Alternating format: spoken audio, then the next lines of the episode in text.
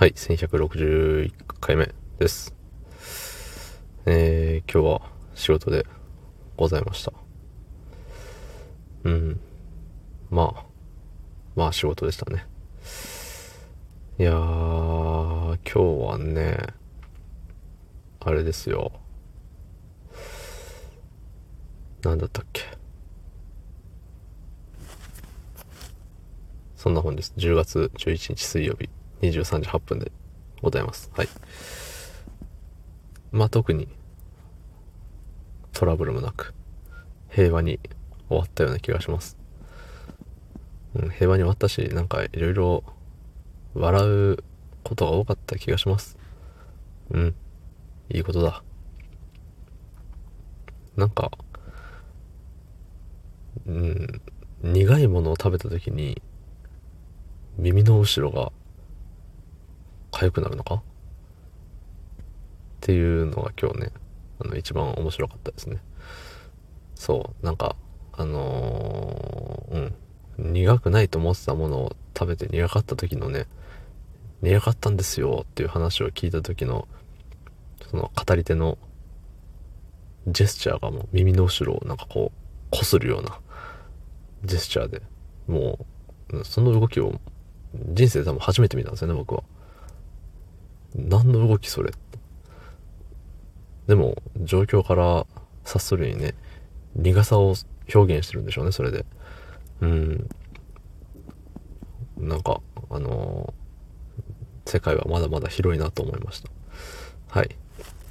えー、っとね、でさ、携帯がさ、賢いんですよ。うん。携帯が賢いんですよ。なんで2回言ったんでしょうね。ニュースとかをさ、あのー、お、君こんなニュース好きやろ？みたいな感じでさ、いろいろ、ほんと僕がちょっと興味ありそうなやつをチョイスしてくれるわけですよ。そう。で、まあちょこちょこね、なんかあの、広告みたいなの挟んできよるんですけど、その広告にさ、あの、男の退職代行って書いてあって、え、別に仕事辞めませんよってうん、あの、やめたいって思うことは、まあ、幾度となくありましたけど、うん、別にやめませんよって思いながらも、うん。なんで出てきたんでしょうね、それは。なんか滲み出てたのかな。そう。で、さ、まあそれはいいんですよ。出てくるのはいいんですけど、その男の退職代行ってなんだよと思って。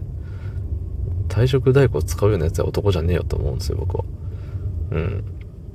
なんかさ、いや、やめようと思ったことはあれど、あの、本格的に退職届を書いたりとか、あの、そんなレベルでやめたこと、やめようってなったことはまだないんで、わかんないんですけど、まあ、あれでしょうね、その引き止めに会うとか、さ、その、じゃあ、お前、辞めるっていうんだったら来月給料払わんからな、みたいなのがあるのか知らないですけど、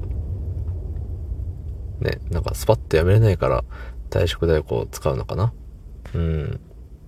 でもさ、その、ね、いや、男なら、男ならもっと堂々と生きろよって思うんですよね。別にさ、法的にどうなのか知らないですけど、ルール的にね。いや、もう自分2週間後にフォーンっつってね、うん、フォーンってなるよ、そら。うん。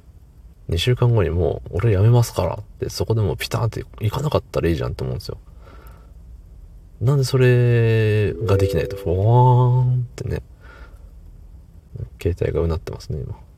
なんか調子がいいみたい。